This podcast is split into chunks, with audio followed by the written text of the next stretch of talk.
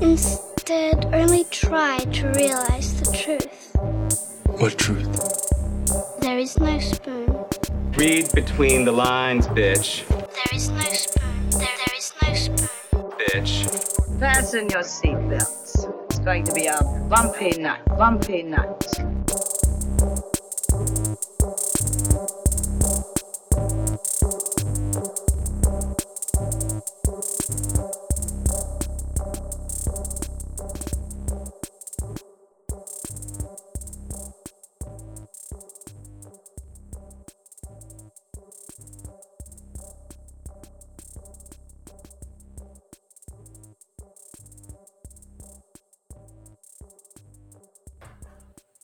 Saludos amigas y amigos, yo soy Mario Alegre Femenías Y yo soy Rosa Colón. y esto es Desmenuzando edición especial, porque ¿a quién tenemos hoy, Rosa? ¿Con quién vamos a conversar en este episodio?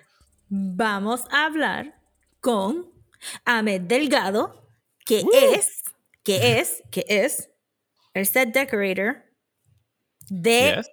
Marcel the Shell with Shoes On. Hola, hola. Si, si yo quisiera que ustedes vieran la cara de Rosa cuando tiene que decir el título de la película. Ella está enamorada de Marcel. de verdad que sí. Oh my desde God. que la vio. Así que muy bien- bienvenido, eh, Ahmed. Gracias por estar aquí con Hola, nosotros. hola.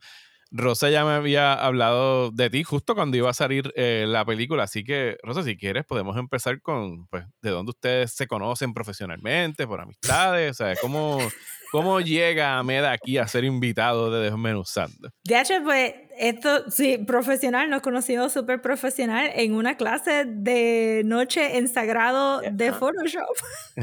No, era de. Era de Cogimos Flash. como tres. eh, Era de Flash, de tuvimos aquel día solamente en. Ay, ¿cuál era el programa de Adobe que hacía websites horribles? Este, como Flash o. Ah, Dream, eh, Dreamweaver. Dreamweaver. Estuvimos un día en la clase de Dreamweaver y nos dimos de baja porque el profesor ni sabía. Y este. Y no sé, yo que sentí que cogimos. Pero anyway, fue en sagrado por la noche. Yeah. Y, Pero ya yo y te de verdad que. O por lo menos ya yo sabía quién tú eras. Ah, Ok, ok. Sí, yo- Porque yo- yo iba para, para Metro. ah, exacto, exacto. Ah, Metro Comics. Todo el mundo, es- todo el mundo que llega aquí es por Metro Comics. De verdad que sí. o por Comics pero- 2 también. Tuvimos hace Comics poco. 2, pero- Comics 2. Full. Pero de verdad me, me recuerdo mucho de esas clases porque de verdad éramos como que we were kind of terrible. Bueno, pues Ahmed, cuéntanos, o sea, vamos a backtrack here eh, a little bit, y por little bit quiero decir como 10 años, porque pues nos metimos a tu página de IMDb Oh, eh, para buscar tus créditos. ¿Tú mantienes al día tu página de IMDb o eso lo hace otra persona o eso se encarga la página? ¿Cómo funciona eso? Yo no estoy pagando el pro. So, básicamente, eh, cada Ajá. producción va llenando la información de su, de su proyecto. Ok. Mm. So, ok, pues eso es bueno, no sabía cómo funcionaba Una que otra cosa que yo no, que he trabajado que no salgo credited o cosas así, pero for the most part, la mayoría está ahí. Ok, pues backtracking en todo lo que aparece ahí, lo primero que veo aquí que tienes como crédito es asistente de producción en la película puertorriqueña Broche de Oro. ¿Hay algo antes de eso que IMDb no tenga? ¿Cómo Este, empiezas en esto del cine? Vamos, vamos a Sí, skip ¿cómo empiezas en lo del ¿Cómo cine? empiezas en esto del cine? Ok, well, if you want to go that back. eh, yo, Cuando niño, mi papá me regaló una cámara. básicamente no pasó eso. Ok. Este, yo estaba trabajando, yo me gradué, estudié arte gráfica y nunca, nunca lo ejercí, como que no cliqueó en términos de trabajo. Lo amo Ujú. mucho de, de pasatiempo, pero no, not as a job y tener que Ok. ver con clientes. So, me fui a trabajar a un restaurante, que I needed money, y de momento pasaron tres años y medio de mi vida en el restaurante y I was over it. Me fui a viajar para Europa. Regresé y como que estaba en una mini depresión, básicamente. Pues no sabía qué quería hacer con mi vida.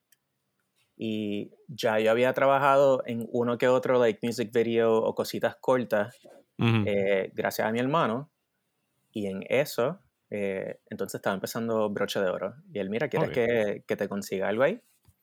Y that's basically la primera vez que trabajé una, peli- un- una película entera.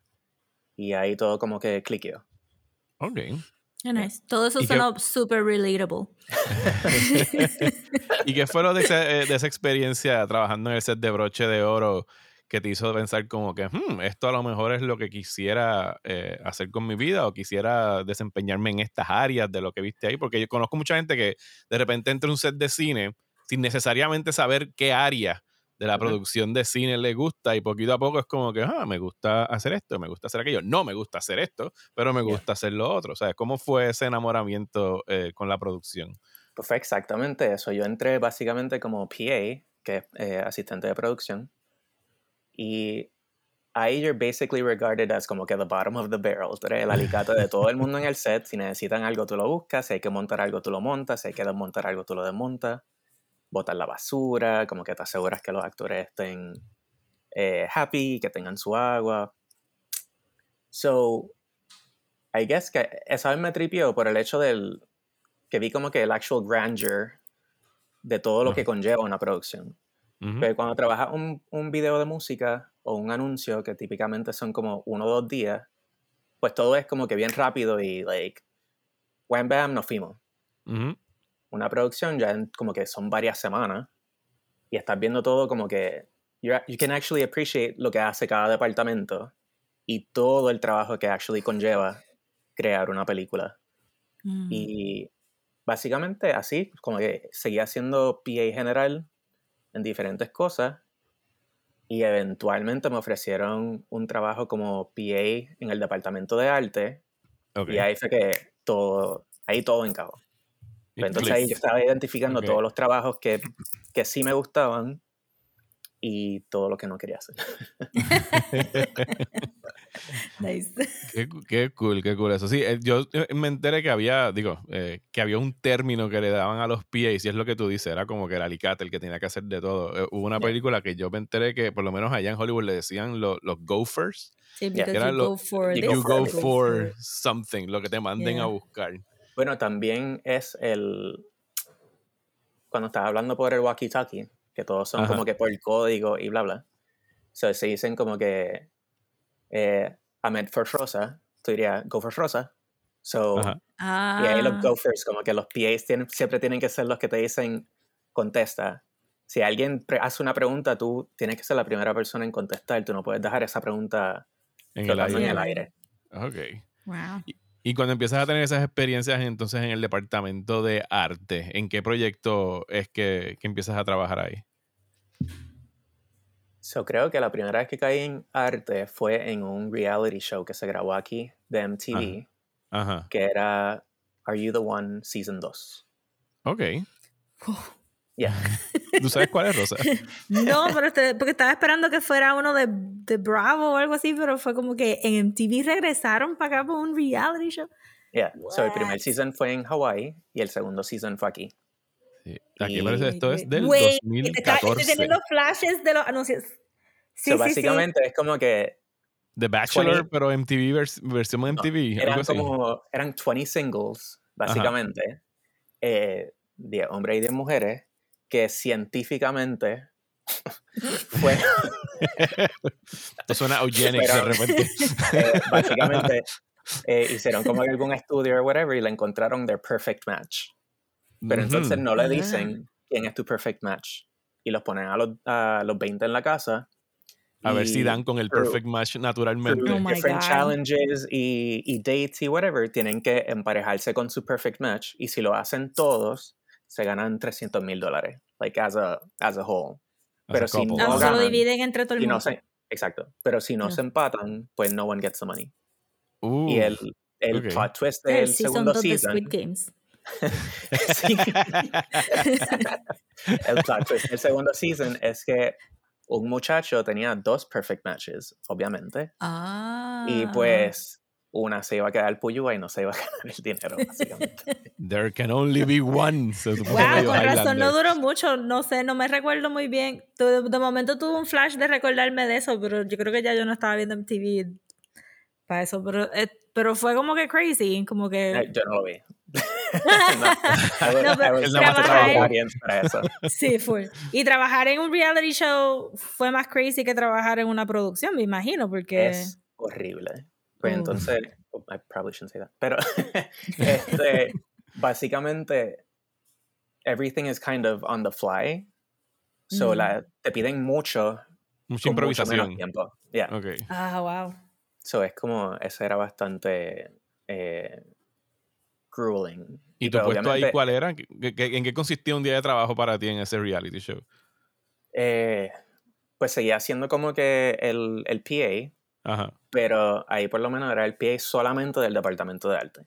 So Ok. not everyone could boss me around. Solamente Ajá. el departamento de... reducen, reducen un poquito la cantidad de gente que te puede mandar a hacer cosas. Ok, upgrade. Está bien, está bien. Uno va leveling up poquito a poco eh, detrás del, de, de la cámara, por supuesto. Es que nice. Y entonces, esto fue ya veo, eso aparece aquí por lo menos en tu IMDb, que fue algo que hiciste en el 2014. Y de ahí para abajo, como que empezó a haber créditos de set dresser en cosas como Dirty 30 y Psychopaths, eh. Spark uh, Cautionary Musical. ¿Qué es exactamente? Digo, el nombre debería ser obvio, pero ¿qué exactamente consiste en ser un, un set dresser para llegar entonces hasta set decorator con Marcel? so ahí, ahí perdona. Ahí ya estamos brincando para Los Ángeles. Ok. Yo y, y hago... que- tú trabajaste aquí en eso MTV y cuando das el salto a, dices, bueno, me voy, quiero de verdad tirarme de esto full, así que me voy para Los Ángeles. Pues en ese, en ese show, eh, la decoradora del show, que era Alana Shea, yo la considero como que mi fairy godmother de- del mundo de la producción. Ajá. Este, ella y yo nos hicimos súper buenos amigos en, en Are You the One? Y al año, entonces ella me ofrece un trabajo allá en Los Ángeles. Oh, nice. Y ella me dice como que, ella siempre me decía, básicamente, you have to come to LA, you have to give it a shot, te va a ir bien. Y yo lo que le decía es que no me voy a ir para allá to try and get a job, pero Ajá. iría Yeah. para allá to get a job. Like, si, si ya tengo el trabajo, básicamente. Sí, no tiene toda la lógica del mundo no irte a buscar trabajo, sino que ya Ujú. tengas algo seguro para tirarte la mudanza para, para allá. Y pues al año, ella me ofreció entonces eh, Rocket Jump. ¿Y Rocket Jump que era una serie? Rocket Jump es una serie de Hulu Ajá, con Freddie Wong, si no me equivoco. ajá. que él hacía como que mucho, muchos skits en YouTube, básicamente, con él y sus amigos. Y eventualmente Hulu le ofreció su, su propio show de hacer skits. Y entonces, ¿no, ¿no te asustó ir a Los Ángeles? Como que it's so big y de momento ahí como que... uh, Pues, un muchos serial poquito- killers de los 70, if you will. Oh, no, no, we cannot go down that route porque ahí sí que el podcast va a convertirse en otra cosa. Like, este, pues siento que en verdad no tuve tanto tiempo para tener miedo o nervio Mm. porque ella me ofreció ese trabajo como dos semanas antes de yo mudarme para allá. Oh, wow, ok. So, fue como que, hey, tengo este trabajo, como que quiero que tú vengas. Eh, it's básicamente in two weeks. Pero vienes, ¿verdad? Y yo, um, Um, sure. Yo estaba, yo estaba en la placita y yo estaba picado cuando ella me llamó. And I was like, sure. Y de momento, eh, el fin de semana que siguió, fui para el cumpleaños de uno de mis mejores amigos. Y ahí le digo como que, oh, by the way, me voy para Los Ángeles la semana que viene. Eh, voy a estar trabajando este show for a couple of weeks, pero creo que le voy a dar el verano. Y él me dice, eh, llama a mi hermana. Y para, yo, que te quedaras allá o para, para que te quedaras en un, sofá, vivía, que te ofrecieron un sofá. allá, básicamente. Ajá. So, la hermana de él vivía allá, pero yo había conocido a la hermana como una vez en unas navidades, like that's it. Super awkward Y él- Y conversation. él, no, pero llama a mi hermana, como que ella te, o sea, te quedas allí con ella, bla, bla. Loco, Y yo, llámala "Ya, tú. ok". Es tu yo. Literal. Y fuera de relajo, como a los 15 minutos, estoy like hanging around in the party, bla, bla. Él viene a donde mí y me dice, mira, ya hablé con ella, te vas a quedar aquí. Y yo, so, a la semana siguiente me fui a vivir con ella por lo que se supone que fueran tres semanas más o menos. Ajá. Y viví con ella por dos años- dos años. What? Again, yo me fui para Los Ángeles for like, yo me fui creo que fue a mediados o principios de mayo ¿De qué año es esto? ¿2016? 2015. 15, ok. 15 14, yo siempre me confundo. Ok. Ok. Es- bueno, 15, me imagino. Eh, yo solamente me iba a ir como de mayo para finales de julio, pero de una cosa brinqué para otra y terminé viviendo ya cuatro años. Y te quedaste viviendo porque me imagino que una vez trabajaste, ah, terminaste el trabajo porque te fuiste, seguiste consiguiendo trabajo entonces en, en Los Sí, Ángeles. sí. Pero lo bien gufiado de, de, de LA, por lo menos, es que como está tan saturado de trabajo, um, si tú trabajas bien, la gente con quien trabaja y que te coge apego, whatever, eh, ellos te siguen llamando para trabajo. Y cuando ellos entonces no pueden coger algo, te dicen, ah, mira, yo no puedo, pero Ahmed puede. Y como Ok. Claro. allá se, allá se, allá, allá pasa mucho que la gente, like, pushes you forward y te levanta. Ok, qué cool. Sí, es bien raro que se tiene- escuche eso, porque usualmente lo que uno escucha de Los Ángeles, digo, no necesariamente en tus trabajos de, de production, de behind the scenes, yo sé que esas- esos crews son como que eso mismo, que se ayudan mucho, donde tú escuchas que se pisotean son ya los, los que son actores o actrices o algo así, que Yeah. todo el mundo está compitiendo por menos papeles en estas producciones, sino que los que trabajan behind the scenes tienen muchas más oportunidades de, de conseguir guisos y, y- y trabajos allá en, en- Los Ángeles. Sí, yo, yo también, eso también sería otra cosa súper relatable porque a veces uno piensa, no soy suficientemente bueno para este trabajo, pero en lo que tú aprendes cosas on the job, si tú eres dependable y responsible y timely, la gente se recuerda de eso mucho más que de tu actual job, como que de, ah, yo puedo contar con Ahmed, pues puedo contar con Ahmed, este, y, y te recomiendan para más trabajos y job begets job porque you're just very responsible with what you do, so. Yeah. Sí, me ha pasado y- también. ¿Y sigues establecido entonces desde entonces en Los Ángeles? No, so yo me regresé a Puerto Rico en el 19, justo antes de la pandemia. Ok. Pero no ¿Y pasaste María aquí. No, pasé María aquí, Sí, pasé María salvaste de Ok. eso. ¿Y por qué Bueno. regresas entonces a, acá? O sea, digo, se puede saber, no tienes que, si algo personal, no tienes que decírnoslo bien Hay un presentable. aspecto bastante personal Ajá. eh, que nada, eh, perdí a uno de mis mejores amigos y Ok, I'm pues eso Ajá. como que me, me jamaqueó, básicamente. So then, es, that compounded el hecho de que en LA eh, me gustaba mucho mi trabajo y me gustaba, me tripeaba vivir allá, pero no lo amaba. Y, y me dio como que ese jalón de que extrañaba mucho la isla y siempre que Ujú. uno visita, pues uno ve a los papás un poquito más viejitos y todas tus Sí. amistades como que siguen estableciendo sus vidas y después you're like, you're not in on the jokes y esas cosas. Eh, no sé, no sé si es que me dio un FOMO bien grande, pero, pero, pero sí, sentí que ya era momento de, de regresar para acá. Ok. Y ya siguiéndose trabajando desde acá. O sea, la, la, la pandemia y lo que sucedió después de que, poco después de que regresaste, te ayudó a poder conseguir manteniendo esas conexión de- conexiones y trabajando remoto. O sea, es algo que podías hacer remoto. Eh, no. So, afortunadamente, cuando yo regreso, bu- bueno, ahí entonces hay un, hay un pequeño plot twist. So, yo me Ok. regreso a Puerto Rico en el 2019, en mayo. Ajá. Ya, o sea, vendí mi carro, entregué mi apartamento, like, o envié todas mis cosas para acá, o las regalé o las vendí por allá. Mayo.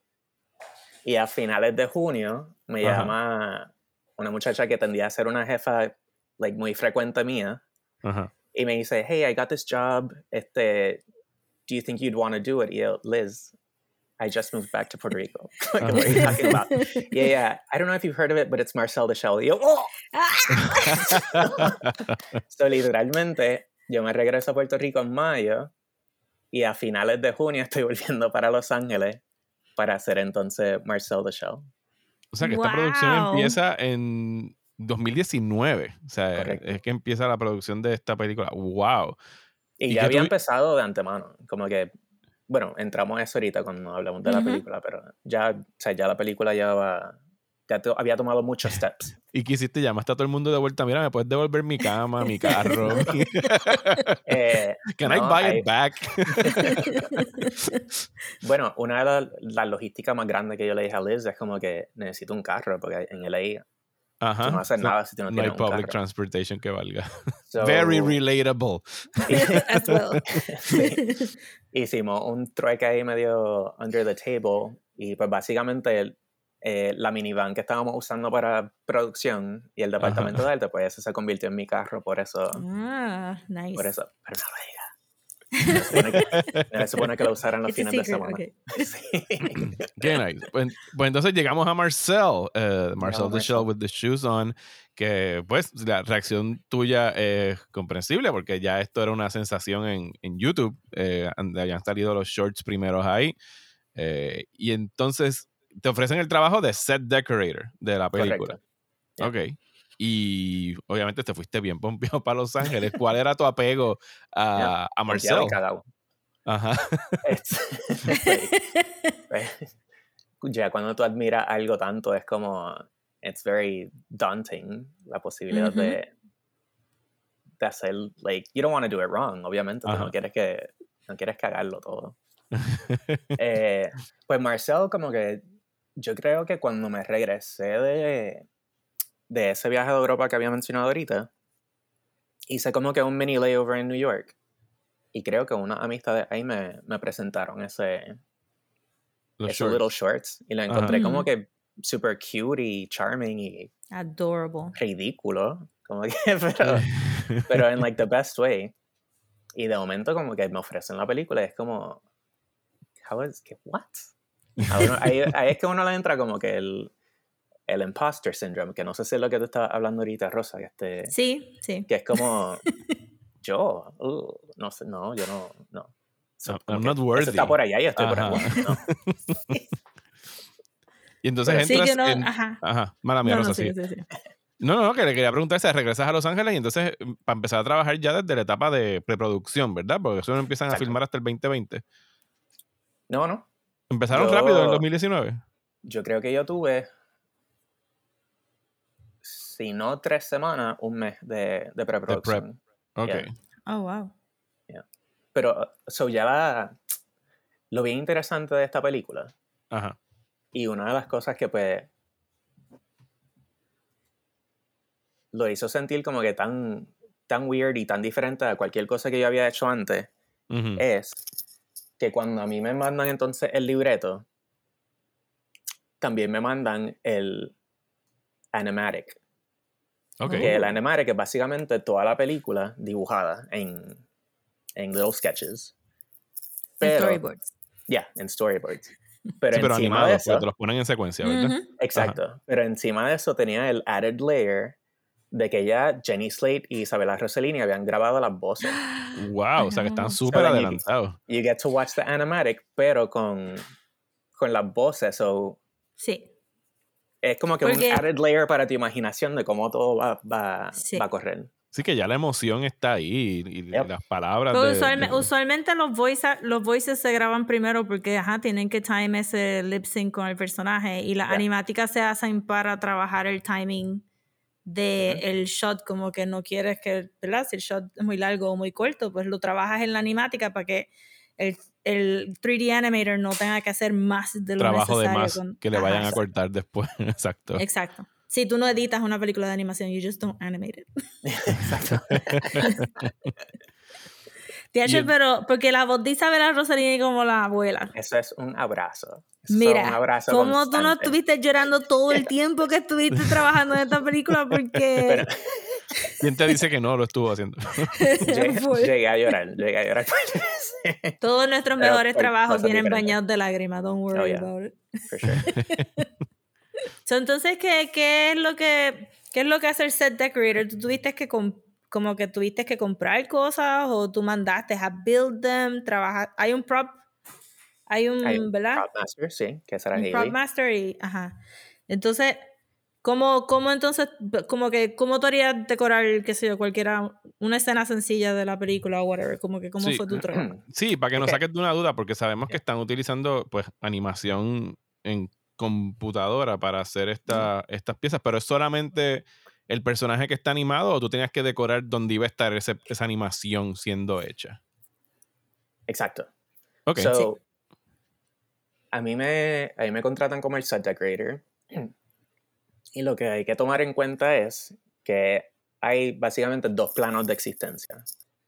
Está todos los pushed in micro sets de cuando Marcel y Nana Connie están interactuando. Este, pero también está, existe entonces el Airbnb, donde Dean se está quedando. Y pues ese Air- Airbnb era una casa de verdad, de donde tuvimos que sacar todo el furniture para meter nuestras propias cosas para ambientarlo como un Airbnb. So, Oh, wow. básicamente eso es lo que hace un, un set decorator, como que convertir algo en otra cosa y a veces por eso es que la gente como que no necesariamente lo aprecia, pues como que están grabando esta película en una casa cualquiera, pero it's like Ajá. everything within that house fue seleccionado y puesto ahí, no fue como que encontraron el location y apuntaron la cámara y ya Sí, eh, es, un, es una cosa que tú aprecias no apreciándola, porque ya, básicamente. ajá, se, Porque se- debe se ser ve invisible como un like. Airbnb. Si no se siente como un set, pues entonces Ajá. hicimos un buen trabajo. Sí, se- Exacto. me imagino que tu trabajo consiste en que la casa se vea, en, te- en este caso no, porque es un Airbnb, pero que se vea lived in, que, Ujú. que utilizarían estas personas aquí. Un set decorator, por ejemplo, si tuvieran que hacer un, si la persona fuera un- alguien que tuviese un sketchbook, tú tienes que básicamente hacer el sketchbook para que la persona lo tengan y lo puedan utilizar en, en la toma y en el tiro, ¿no? Ahí Eso- depende, porque ya eso Ah. puede entrar en el territorio de props.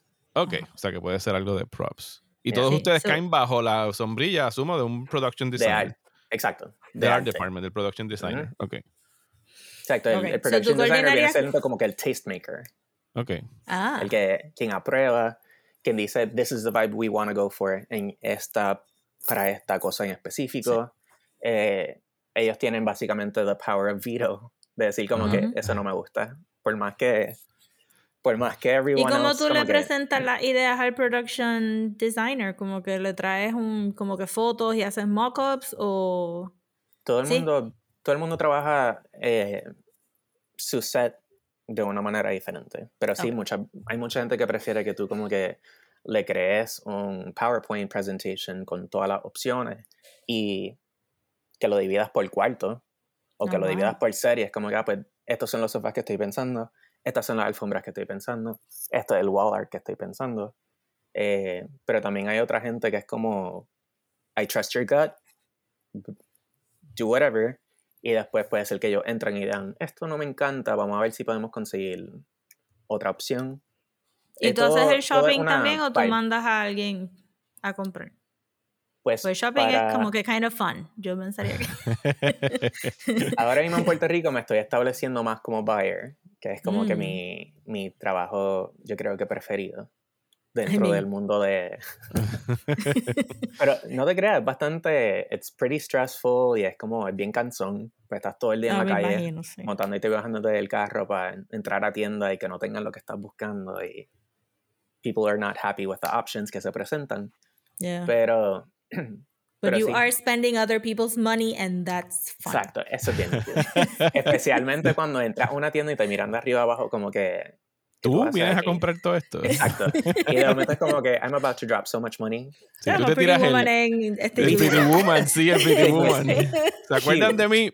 Huge mistake. Exacto. Qué cool, Pues qué yo, cool yo tenía puesto. una pregunta cuando estaba viendo, ¿verdad? Estaba viendo la película y el color palette es tan soft. Mm. Eh, ¿Ustedes trabajan entonces con el cinematógrafo para que las piezas se vean bien después del color correction y, y whatever glowy Bueno, lights quieran poner, especialmente cuando estaban cerca de las ventanas, todo era como que bien bloomy. Yeah. Ajá. Pues eso, eso mayormente es como que la ultravisión de, de nuestra DP, que es Bianca Klein. Ok. eh, el ojo de esa mujer es como que no tiene, no tiene igual. Like, ella, todos los tiros eran como que bien conscious de cómo, del peso que podía tener una escena o, o de la importancia de como que la luz en ese momento. Oh, wow. Eh, sí, ella es como, ella pensaba las cosas de otra manera y yo simplemente como que le hacía, what do you need? Como que, ok, cool. Y en términos nice. de, porque, ¿sabes? Lo que estabas ahorita hablando de las tomas estas en, en macro, que era esta, todo el, el- el set design en el microcosmos de, de Marcel, ¿sabes? Porque pienso yo que eso sería muchísimo más retante que, que, que hacer el set decoration de un Airbnb. ¿Sabes? Porque tenías que pensar en otra escala, básicamente. ¿Cómo te ingeniaste o cómo abordaste ese, ese reto? Porque no es algo común es para ninguna otra película. Pues en ese, en ese aspecto, nosotros entonces también teníamos, eh, teníamos todo un equipo aparte Ajá. que se enfocaba en crear all of the small stuff. Ok, los miniatures. So, eh, ellos le proponían entonces a mi jefa como que, oh, this is, por ejemplo, el bread room. Se le mandaron sketches y pues se mandó, se mandó a hacer el bread room como tal. Pero entonces muchas de las otras cosas, como que all of the furniture, todo como que los tools que ellos como que reinventan otro uso para, para que se adapte a sus vidas. eh, eso también era como un diálogo que se tenía, como ¿qué tenemos que se pudiese usar de otra manera? Mm. Y era como que ese tipo de back and forth que se podía tener entre todo el crew, y entonces eso se mandaba a hacer. So, for instance, como que todo lo que eran las casitas de, de los familiares Ajá. y el Bellas bread room de. Marcel, Ajá. eso los mandamos a hacer. Y es como Ok. que se aprobaron los sketches, los miniature builders lo hacían, pero como que el restaurante abandonado, mi pride and joy que fue Nana Connie's Garden, como que ya ahí, ya ahí entonces no, nos proveyeron all of the small pieces y nosotros entonces creábamos el set dentro del espacio que requería. Qué brutal. Y yo sé, yo sé que no fue, que fue gramática, pero cuando dijiste miniature builders, pensé como que miniature Rock. builders. en Action Miniature Builder. Ajá, Exacto. Caracolitos Super construyendo cute. el set. Sí, Ajá, o como los de Fraggle Rocket, de los los doozers. yeah. Ajá. Qué cute. Ya, che, pero had entonces suena como, no es por nada, pero suena como que, como jugar. Te dieron sí. todos estos como que beautiful miniatures y tú los acomodas y tú haces la historia de cómo estas cosas están usadas. That's great. Pero era como que juega bajo un montón de stress. ¿Cuánto tiempo duró el. cuán- ¿Cuánto tiempo, todo lo que tú acabas de decir que tuviste que hacer, cuánto te tomó desde que llegaste a, a Los Ángeles? Tres semanas de preparación, me dijiste tres semanas, un mes, y después cuánto fue el, el shoot. Yo te diría que yo llegué a, L- a LA, yo creo que a finales de julio, Ajá. ish. No, yo llegué a principios de julio, ahí estuvimos en prep. Finales de julio, principios de agosto empezamos a filmar y ya como para mediados de septiembre habíamos rapeado. Ok. Y Oh. esto me imagino que fue una de las películas que fueron casualties de la pandemia que se tuvo que posponer su, su estreno o, o el hecho de que haya venido la pandemia le ayudó a la producción en poder fine tune everything durante ese periodo de, de tiempo. So, nosotros terminamos The Live Action Unit, que eso es lo que estábamos Ajá. trabajando nosotros, eh, en septiembre. Yo creo que después ellos se iban a coger un break. No estoy seguro. O también creo que era como que esperando que los schedules de diferentes personas estuviesen eh, disponibles Para entonces empezar toda la parte del stop motion animation. Ok. So, creo que ellos empezaron enero del 2020 y ahí entonces llega la pandemia y eso es lo que entonces pone un, Sí, un, un un a todo el proceso. Pues entonces no puede haber no puede haber tanta gente congregada al mismo momento. Eh, ese tipo de trabajo requiere que la gente esté como que en un espacio como que bien pegadito.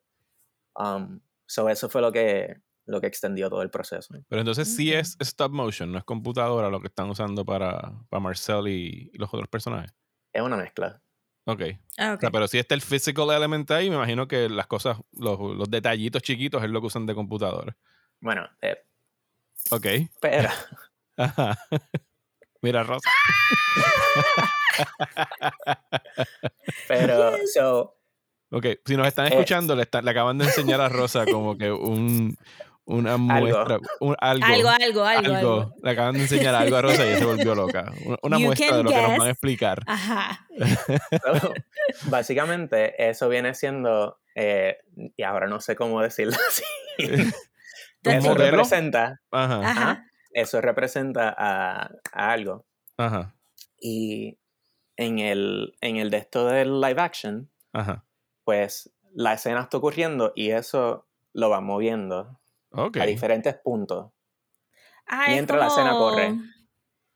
¿Cómo es que le llaman a los a un place? No un placeholder.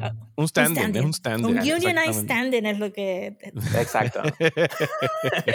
So, eh, pues sí. So, eso es lo que eso es lo que nosotros estábamos filmando y después la animación por encima de eso y rellenando todos los huequitos. O sea que toda la parte que tú estuviste trabajando, lo que usaban esa, eran esos stand-ins para los tiros. Y entonces So, el wait, trabajo... ¿eso eran los keyframes de la animación? Eh, so, bueno, se hace el, estab- el establishing shot y Ajá. después literalmente se trata como cualquier otra película, por, también por el hecho de que teníamos el, el live actor, Sí. teníamos a Dean mayormente. No, pero Eh, entonces la cosa se reemplaza al final con. Con, con la Sí, animación. ok, ok, ok, ok, sí. Por, por dos segundos fue como, ¿what? Sí, no, por eso te preguntaba en términos de producción si, si hubiese representado mucho atraso después cuando explotó la, la pandemia, porque entendería que lo que estaban haciendo después en, en enero cuando me dijiste 2020 eran cosas que podían hacer, o sea, que no tenía que estar mucho crew involucrado en eso porque lo estaban trabajando ya en computadoras, ¿no? Es que, again, so nosotros, nosotros filmamos todos los macros, Ajá. pero entonces nosotros entregábamos eh, una micro o macro versión de los sets donde él estuviese. Ok. ok. Ah, exacto. So, I get it. Ok. So nosotros, ajá, so nosotros filmamos todo lo grande, como que Dean acá y él como que en el stool y ellos hablándose, pero entonces nosotros le teníamos que entregar como que marked eh, scene B20, whatever, Ajá. eh, el stool. Para entonces Ujú. ellos llevarse el stool para, para el stop motion studio y ahí entonces usan al real Ajá. Y eso es lo que animan sobre el... Wow. So, hacemos eso, eh, cualquier superficie donde tú lo ves a él hablando, no sé, ellos entonces lo tuvieron que recrear, si era bien eh, punched in, se recreaba entonces en el... TH, qué trabajo. Entonces, porque yo había asumido, em- yo había asumido que era 3D con stop motion, ¿verdad? Jerkiness y frames, porque it would have been so much easier, pero esto está brutal, porque No, entonces se llevaron todo eso para... La animación es... La animación es stop motion, la carita, eso es, lo que es eh, computadora. Ah, sí, porque, exacto, la boquita se La boquita y los, los, los, los ojitos. Ajá, el parpadeo. Sí, sí, sí. Entonces esta película no cualificaría anyway para Best Animated Feature porque es may- mayormente live action. Que jodido. Sí, hay, de, de No esas sé. reglas estúpidas No de la sé- academia que no tiene que ser como que dónde- 70%. Yo espero que se gane awards anyway, como que whichever Ah, bueno, pero en arte- tiren, olvídate. Ajá, Bueno, se ganó... Recientemente se ganó un Saturn Award sí. Nice. por Best Animation. Ah, pues, pues O sea, no sé- no sé cu- animated. No sé cuáles son Deberían las de ser, yeah. I No, mean, si van a las cambiar las reglas la que la cambien después de las películas de Avatar, porque las películas de Avatar no entren a Best Animation. No han Pero- entrado. es- esa es la. Como que la hipocresía a veces, porque Avatar, a pesar de que es una película completamente animada, la, la, la consideran live action porque actores tuvieron que ir a filmar y qué sé yo. Y lo mismo pasó con la, la última Lion King, que era una película 100% animada. Nada más había un actual live action shot, que era un, un amanecer en esa versión de Lion King. Y Es como quiera que sea. Ni siquiera Bueno, tenía animales. Pero sí, pero películas como Marcel deberían de cualificar para Best Animated porque la animation trae algo a la mesa, no es simplemente un, un- un- una técnica para llegar de punto A a punto B. La película no hubiera sido la misma si Marcel no se mueve como Marcel se está moviendo. Bueno, pero entonces en, en esa, bajo esa teoría, pues sí es una película animada. Ujú. Pues literalmente sí. todo, todo fue manipulado. Sí, yo la pondría como animated. Yo espero que, que pueda ser contender y, y que la gente la aprecie como, la- como una película animada por lo que es. tú sabes. Ujú. Porque está preciosa. Oh my God, está preciosa. Ok, ¿y cuál, cuál fue como que el shot más challenging? No sé, creo que los squirrels. No, bueno, Oh, lo de los squirrels. pero los squirrels ¿Cuántos como un- handlers un tenía la squirrel o el squirrel? Dos. Oh my God. handlers. O sea, está la, la persona que está dentro y la persona que está tratando de llamarlo para que salga por la ventana y, Oh, wow. y vuelva a la jaula. Y habían como tres o cuatro squirrels. Oh my gosh. Sí, casi siempre te escuchas que lo más retante es o cuando hay animales o niños envueltos en los sets. Sí, totalmente. Porque no puedes controlarlos como cualquier otra persona. Especialmente si son gatos. Una vez yo hice un anuncio de. Yo hice un anuncio de. um, ¿Qué era eso? Creo que era Alexa. Era uno de los little boxy voice Ajá. activated things. Y pues teníamos un animal handler con un gato de. un cat actor. Ajá. Y ese gato no hizo nada de lo que se supone que Era hiciera. un divo ese Era día. horrible. y todo el mundo just like waiting around y la persona ahí con el little clicker y haciendo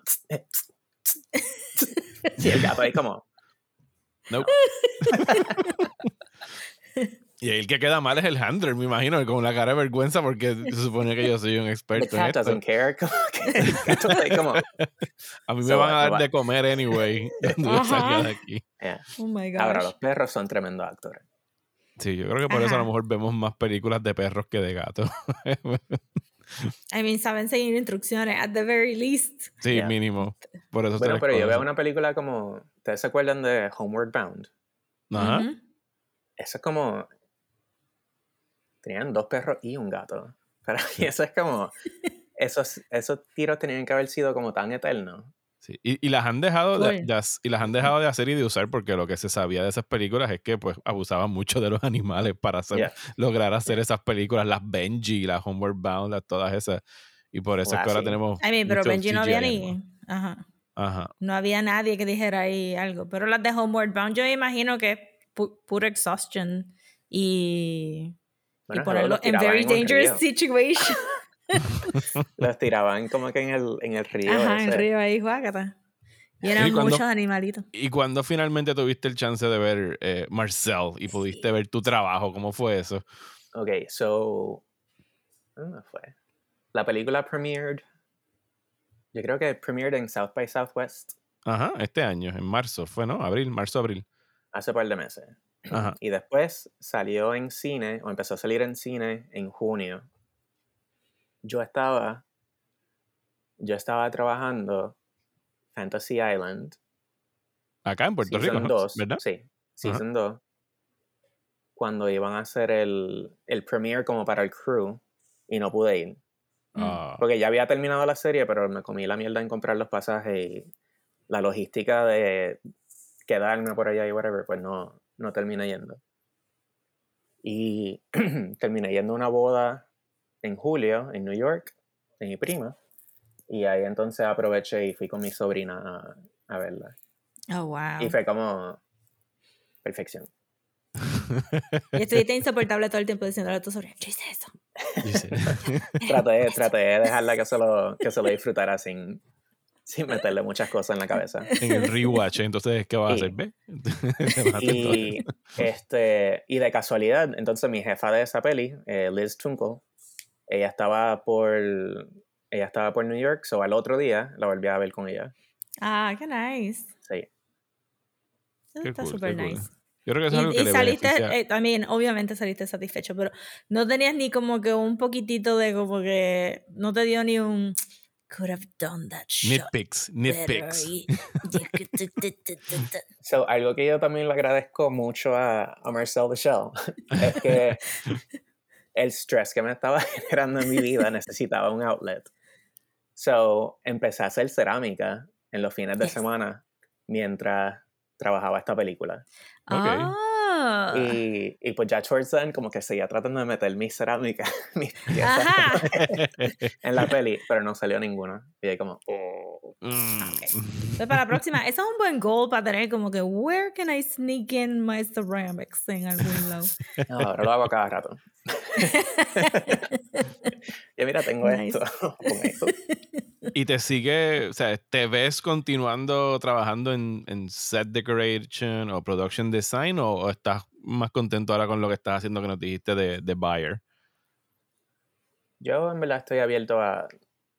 de- yo pienso que de- después de que estés dentro de, de esa sombría, Ajá. like, porque también he hecho de prop master un par de veces, eh, y no es el amor de mi vida, pero no lo odio, lo puedo hacer y a veces es like hasta enjoyable.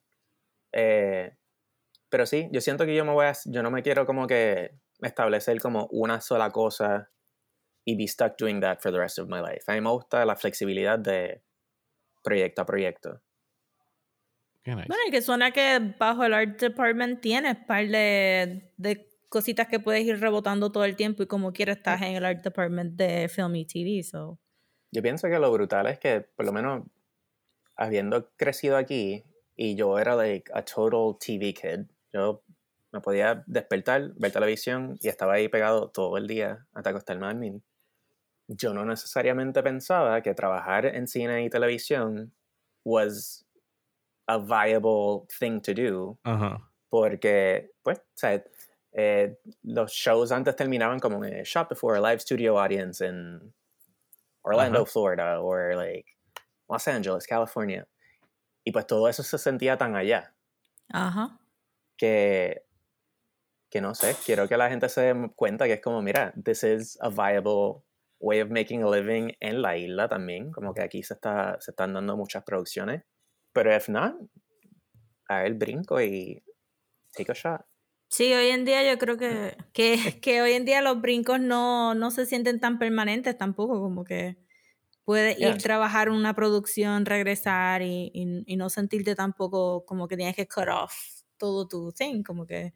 Y eso fue algo que- que, que mi papá me dijo como que cuando yo estaba en el en esas primeras dos semanas de me voy para allá o no me voy, este, mi padre como que básicamente me puso eso en la cabeza, como que mira, Puerto Rico siempre va a estar aquí, just like, puedes ir, inténtalo, si no te gusta, that's it, y regresa. There's no shame en decir como que esto no es para mí, no es como que, no es que I couldn't make it, no es que I didn't make it, es como, it just wasn't for me.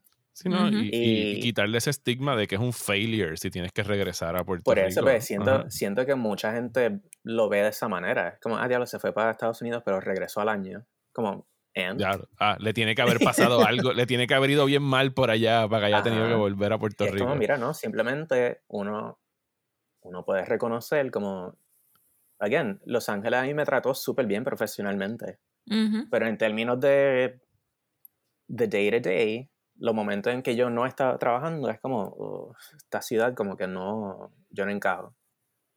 And that's, that's okay. Sí. Sí, yo también he escuchado par de esa actitud de, de mis amigas, como que, este, ay, pero es que re- regresar, pero si no te gustó, pues regresa, ¿qué vas a hacer? Tienes que venir y tocar base, no puedes, ajá, exacto. como quiera puede, o sea, eh, eh, parte de, y creo que la pandemia también maybe cambió un poquito la percepción de eso, como que lo de trabajar remoto, lo de tú irte a trabajar por tres meses y regresas, es como que el mundo no se siente tan grande o ciertas partes del mundo no se sienten tan grandes ya que tú no puedes decir como que, ah, pues mira, trabajo en animación, pues me fui para Vancouver un par de años y después regreso y, o, o- y ahí hice conexiones y puedo seguir trabajando remoto. Tengo un amigo que está jamaqueando todo lo que está haciendo para poder para regresar, hacer eso. ajá, para regresar y trabajar remoto y, y, y es, es, otra, es otro mundo, es otro, otro frame of mind de lo que había hace maybe 10 años atrás de tengo que irme para conseguir un trabajo porque si no, no voy a poder hacer este mucho. Y también siento, Voy a cerrar la ventana, que acaban de prender la máquina de presión frente a la ventana. eso estás ahí como Mira. Mira, yo lloré tanto en esta película. Literalmente yo, ok, pues no voy a sentir nada. Empezó la película y ya está. I am also lonely, Marcel, it's amazing. Este, Eso- tam- Ajá. Es que para mí, el. Again, mucha gente no sabía que era Marcel the Shell cuando yo, cuando yo me fui, cuando yo me regresé entonces para, para LA hacerla. Y yo no encontraba la manera adecuada to like sum up the movie. Era como, Es que no es fácil. eh, este caracol. es un caracolito que vive en esta casa y un muchacho como que descubre que él está viviendo ahí y decide hacer un documental sobre él y su abuela. Like, it, it sounds completely absurd. Y entonces, si le mostraba los si le mostraba los YouTube shorts, entonces pensaban que la película iba a ser solamente eso for however long durara la película. Y yo era como que es muchísimo más profundo que eso. pero no te quiero decir nada porque no te la quiero dañar. Ujú. Yeah. Pero I feel like esa película es tan insightful y, y es capaz de conectar con tantas personas por tantas razones diferentes. Eh, no sé, yo amo esa película, ¿verdad? Me está De verdad, es, que- es que está. eh, porque yo no vi muchos de los trailers y creo que los trailers eran bastante. Como que n- no Yeah, chotearon no. mucho de la película, so ujú. que tú estabas ba- viniendo bastante cold. Sí, te daban curiosidad de que, ah, esto se ve interesante o eso se ve algo que yo quisiera ver, sin Sí. tú- pero no estoy seguro de qué es lo que voy a ver. Ajá, y yo había visto un par de los shorts porque que creo que, que eh, a esta muchacha, Jenny, Jenny Jenny Slate. Slate. Jenny Slate, como que los empezó a trabajar después de que se fue de Saturday Night Live, creo que era. Mm. Y, y yo la había visto en Saturday Night Live y cuando empecé a ver show, oh, qué nice. Y ella ha hecho un montón de voice acting work. Ujú. Pero la voz de Marcel la has reservado solamente para Marcel. Yeah. So, cuando de momento ella, le, ella le pudo dar tanto pathos y tanto como que emoción esa vocecita que ella hace para Marcel, que es que el momento que empezó a hablar es como que, oh no, no, this movie has my heart and I don't even know what to do with this. Y de momento yo pensaba pues como que, ok, pues Marcel va a ser cute. Ay, Marcel va a ser cute y y, y pues, pues, pues con la abuelita ya ahí uno está como que, bueno, no, no, pero cada vez que sale Pero una abuelita en una película, tú empiezas sí, a uno no, está ahí la abuelita. no, no, no, no, no, no. Este, Protect the grandma at all costs. sí, pero la película empieza a progresar y tú, tú empiezas a ver como que, ajá, mm, te está hablando de loneliness y la estamos viendo después de la pandemia y eso es como que... That was us during the pandemic en nuestras casas, este, brutal. extrañando nuestras familias o extrañando el, el social Bueno, así yo me fue- sentía, así yo me sentía en cuando estaba viviendo allá afuera. Era como que la línea, la línea donde está en la computadora es como que sí hay, there's people, but it's not a community. Eso No, era esta como, línea, what?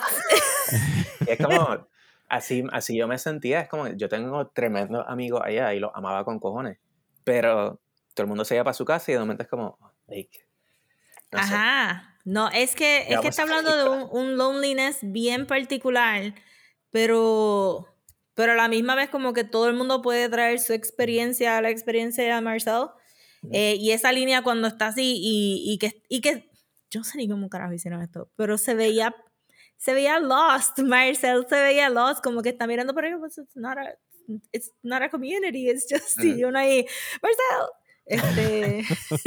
Y un layer súper interesante de la película, que no sé si todo el mundo como que sabe, pero el hecho de que Jenny Slate y Dean Fleischer Camp estaban casados.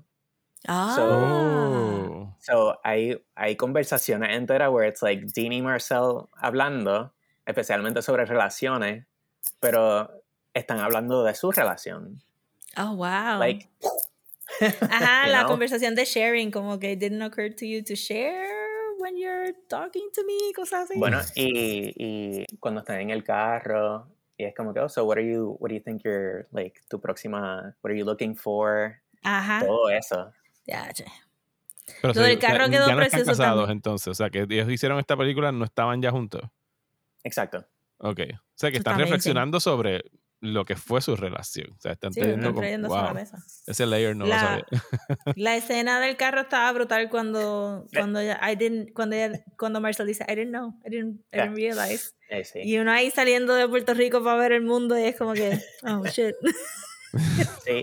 Y la manera bien, lindo. la manera bien peculiar donde, como ella dice, oh, como que, que sube así como el, el shock de que todo eso son casas. Ajá. Y él dándose cuenta como, ah, tremendo.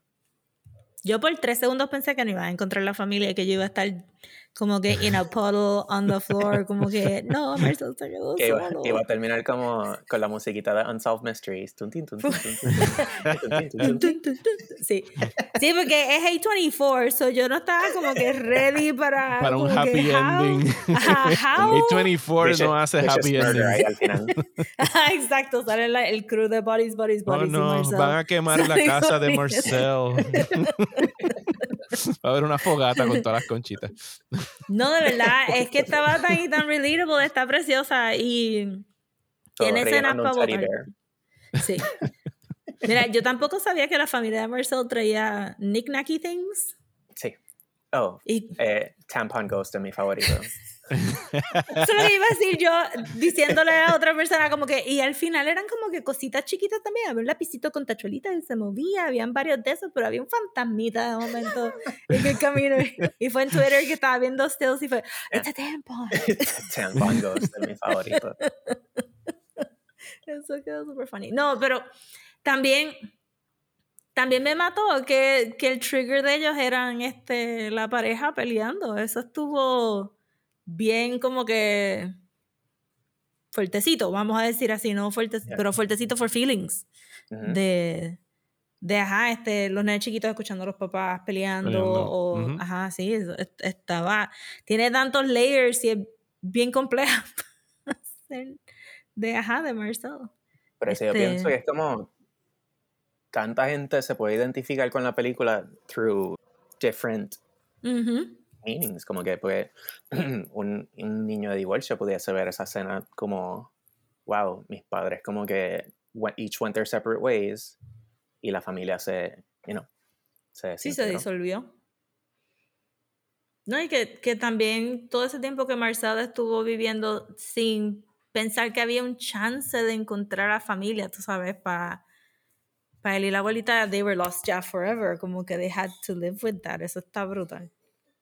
Y fucking Y- Isabela Rossellini con esa voz, I No, swear. esa, like, swear. it's the best thing ever. Eh, ya ha pasado tiempo, ¿verdad? Ya se puede hablar de, no hay como que spoilers envueltos de... No, no, no, mete mano. No, Spoilers alert para Marcel. Sí, spoilers alert. No, pero eh, es que no sé if you, if you cut that reference either, pero eh, cuando él está haciendo entonces el tributo de Nana Connie en, en la parte de atrás del espejo, Ajá, eh, que Jenny Slate también salió en Everything Everywhere All at Once. Ajá. ajá. Y él ¿Qué dice como dijo que, oh, Everything? great, I made her look like an everything bagel. sí. Sí, yo lo escuché y me quedé No, pensando, wait, ¿la película salió antes o después? Como que, what? después. sí. Pues yo estaba así, dijo, everything bagel. Sí. Eso Pero, quedó súper no sé, nice. yo, yo lo ato a las dos cosas, es como, pues, ese, that was the everything, you know, that was his everything en, en Sí, bien brutal. Aquí regresando otra vez al technical thing, tú tuviste que buscar un espejo redondo porque Yo compré el, prop, porque el director quería o, o siempre o iba sea- a ser un vanity, so yo compré ajá, el siempre iba a vanity. ser un vanity. yeah, sí, Pero Se el el espejo vanity se redondo específico. Ajá. Y entonces eh, el back part del espejo se lo entregó entonces a unos artistas que Wow. nos hicieron el, Eso está el- brutal. la ilustración de la parte de atrás, que era mucho más compleja, de like la simplificaron porque ya era como que pero eso era un árbol entero con un montón de, de, de caracoles. Okay. Like, si, la, si la ves, puedes ver que como que está media... You can still see like gente, pero le Ah. pusieron varnish por encima para que no, para que no se brutal. fuera tan overwhelming de gente. Eso está brutal, porque entonces pudo haber sido cualquier shape de Vanity, pero el... O sea, me refiero a que dado las Bueno, limitaciones de lo que querían- pueden comprar. Ajá. Pero eso es lo que querían entonces conseguir un vanity que fuese así. Que fuera flippy. El espejo flipea. yeah. Ajá. Sí, sí. Ya, che, eso está bien específico, pero bien awesome también. Me gustó la interacción. Este. En parte estaba cool que Dean no saliera tanto en la película porque entonces no tiene tanto que. O sea, stop motion ya de por sí va a ser difícil, además de coordinar con, con el actor en el set. So, eso Yeah. estaba bastante cool como, como hicieron que, que al ser un documental, pues entonces pueden hacer stop motion separado de. Bastante separado Sí, que del no era como que, que Dean con Marcel aquí como... Ajá, exacto. mano, en aquí en el, hombro, en el yeah. Sí, sí. La escena donde grabaron este 60 Minutes, ¿Mm? Que entonces tiene todo el revuelo. Eso también, eso es como que, ah, pues sí, de verdad trajimos el crew y, y bregamos con el... So, literalmente ese día llegó entonces el crew de verdad de 60 Minutes, de CBS. So, los camiones que se ven son ellos, la gente que se está bajando son el crew actual que tuvieron que filmar eh, releases. Oh, wow. Y que entonces ahí nos convenía a nosotros because then we didn't have to decorate it. Ah, ok. Literalmente es como, no, no, ustedes bájense, ustedes seten sus cosas and we're just actually gonna film you guys doing your jobs. So, entonces, el diálogo de Marcel Esa- en el momento. Esa escena está bien nítida, porque literalmente Jenny Slate está tirada en el piso con un micrófono y todo es como que ad-libbing. Todo es una conversación fluida entre ella y Leslie Stahl. Diache, qué brutal. brutal. Yeah. Wow, wow, wow. De verdad que. De verdad que esta película es un tesoro. No es por nada. Sí, yo espero que no- todavía no ha salido en, en Blu-ray ni en physical media, pero yo espero que haya un. ¿What? Ajá. Yeah. It's out. It's Pero out. Hay que pedirla a través de. Hay que pedirla a través de. Um, A24. De de la tienda 24. de A24. Sí. Ah, pues ya lo sé, ya lo sé para el Christmas Stocking. Eh, ¿Y tiene un behind the scenes eh, feature el Blu-ray? Pues yo no tengo Blu-ray, eso no lo he podido ver. The reality of physical media. Yo lo compré porque tiene eh, un librito con un montón de like. de- como- Storyboard, sí. Ya sé que Storyboards regalarle a Rosa de Navidad. Ah. como que little characters that didn't make it. Oh no, Yeah. qué cute. Ah, yo ve, ve, e- esa es una buena manera de, de para que tú indulge en physical media, que traiga un little art book. Yeah. Y eso, eso está super cute. Y ahora no, no logré comprar la primera tanda, pero va, a- va a volver a salir el, el little physical Marcel Uh, ahora en finales de noviembre. Ugh, eso sí. eh, a quiero. través del site de A24 también. Yep. No, no, A24 está tan adelante con su merch. Sí, Y son los únicos que hacen el, el, De verdad que el sí. merchandising. Y lo hacen estaban bien. Vendiendo, estaban vendiendo los hot dog fingers de, de Everything Everywhere All at Once y te vienen un paquete de Oscar Mayer. Que- Eso está y yo super como que con ganas de comprarme los guantes. Mira, y tu experiencia Ajá, con, con A24, me imagino que excelente. Pues lo interesante es que A24 acquired la película after. Oh, ok, o sea que Ah, la compran para distribución. Ok. So, Exacto. So, have en, el primer, en el primer eh, film festival que salió, ahí entonces eh, A24 acquired it. Ahí está tu respuesta, Rosa, ¿por qué al final no matan a todas las Sí, ¿verdad? Yo ahí conchitas? como que, ¿dónde está la gente? Porque no era un A24 production, ellos nada más la compraron. La porque- cámara jala para atrás y todo pasaba en una maqueta de Hereditary. Todo eso era una maqueta de ¿Te Hereditary. imaginas? Sí, Oh my God, Banana Connie podía haber sido mil veces peor. Alguien abre una cajita y saca muchos props y de momento Ah, saca le, ponen el. Pelican, le ponen el Pelican case encima o algo. Horror, literal. horror. ¿Y qué vas a hacer ahora que está, que si no filmaste ningún este ND, puedes decir que vas? Ya terminé un... La semana pasada terminé un pilot que se estaba filmando aquí No. de alguien, de algo que no se puede decir porque ahí sí hay un NDA. Sí. de una compañía. Ajá. Eh, pero hopefully eso entonces eh, someone buys the pilot o la prueban. Sí, porque Pilot Y- Season y es ahora febrero a febrero a abril. Eh, creo que es Pilot Season. existe Pilot Season. Sí, Pilot Season existe. Eh, y recientemente tuve el, gracias a Marcel The Show, tuve el super placer de trabajar con Kike Rivera en Hacho Studio Ah, qué nice. um, en otra cosa en otra que no puedo mencionar. Estén pendientes a la Eh. página de IMDb de Ahmed para saber qué es lo que no nos puede decir. La gente refreshing. ¿Dónde está el chisme? Este, Y, y no, hice Nice. ese segundo season de, de Fantasy Island. Lamentablemente, The Gordita Chronicles no, Ah, sí. no la la cancelaron. ah, sí. Eso fue un casualty de David Zaslav. Sí. Ajá. Eh, y chavienda, no, porque ahora siento- just like waiting for the next thing. Mm. Están viniendo más producciones de televisión que de películas, ¿verdad? Se siente. Ujú. Eso está nice. Eh, A mí me, a- yo no, yo nunca había considerado lo que era un PA hasta que tú empezaste a postear cosas de tu trabajo Mm. y me recuerdo una vez que te vi como que barriendo una playa y yo, Sí. y yo what are you doing? Pero obviamente tiene un sentido, problem. pero ajá, este, Ah. siento que, que mucha gente no se imagina todas las cosas que, que podría, Que hay, que, este, hay que resetear la arena after people walk through it. yeah, ajá, Ajá. ajá. Para, para volver a hacer el tiro. Over and over again. Y of course, este, tu, yo me imagino que tus stories, tus más viewed stories este año que fue tu peeling beer labels. Este, so softly. Que, Sí. que también fue como que, you doing? Sí, por eso como que está brutal que el cine conlleva tantas, tantas cosas like behind the scenes. Y también el hecho de que hayan tantos trabajos behind the scenes. Como no es que las cosas, no es que todo se compra, muchas cosas se tienen que hacer. Mm, Y Bueno, hay, vean los like, créditos de cualquier película. que, yeah, yeah. ¿sabes? which people don't. No. Solamente las ven para las películas de Marvel porque les prometen un premio al final. Pero las otras se van. ¿Y qué premio? Aunque Pero Marcel sí. tiene, un, un- tiene al final los créditos, ¿verdad? ¿O Eh, no? Ahora, ahora me olvidé que la voy a fast hacer el salga. final. Es como lo integran, pero no, no tienes que esperar hasta No el tienes que final. esperar, si es verdad. Sí, no, no, ya me Sí, yo le di fast forward hasta el final para ver por si acaso. No viste la película.